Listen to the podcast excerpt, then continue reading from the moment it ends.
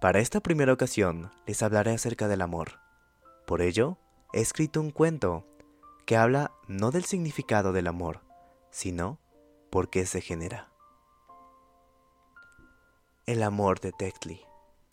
Para nosotras las nutrias, sabemos que el amor nace a partir de las pláticas vacías, de aquellas conversaciones en voz alta, cuando estamos solos, desesperados, derrotados, y anhelamos por un cambio.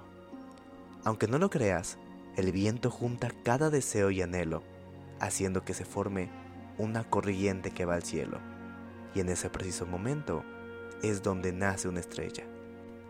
Pocas lo saben, pero la mayoría de las nutrias sabemos que las estrellas se generan a base de deseos. Estas nacen sin brillo, porque este se debe crear en base al deseo y anhelo. Así, nace una semilla pequeña, la cual se va formando a base de aquel que deseo. Cuando germina esa semilla, nace un espíritu. Cada estrella tiene un espíritu diferente. Este se va adaptando a cada una de nuestras necesidades y caprichos. Pero el día de hoy vamos a hablar de un espíritu muy especial. En ocasiones, la luna se fija en ciertas personas las que tienen más brillo.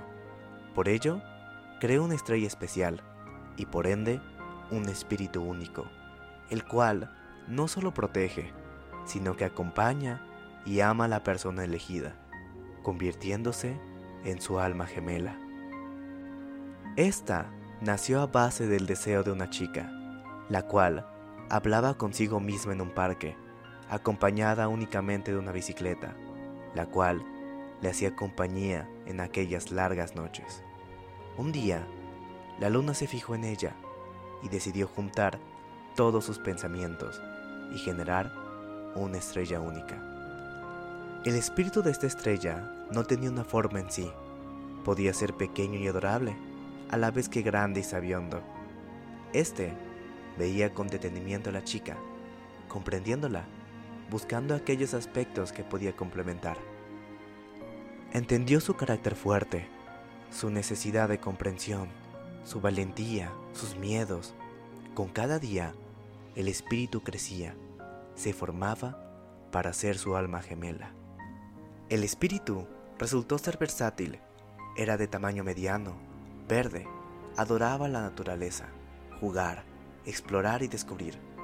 Podía ser mimado, pero también fuerte en las situaciones que lo ameritaban era narcisista, a la vez que comprensivo, un espíritu hecho para ella. La luna lo llamaría Tectli. Una vez nombrado, bajó a la superficie para buscar a su dueña. La encontró en un lugar de siempre, sentada en una banca, sola, mirando la nada, susurrando como siempre por un cambio. El espíritu se quedó viéndola por un largo tiempo la contempló antes de unirse a ella. El espíritu miró al cielo, buscando a la luna, rogando que le diera voz unos segundos. El astro le concedió al espíritu la oportunidad de hablar unos segundos. Este, al obtener el habla, se acercó a su dueña y le susurró, todo estará bien, confía, enamórate y cambia. Ya llegué. La chica sintió una ráfaga de aire y se agarró el pecho.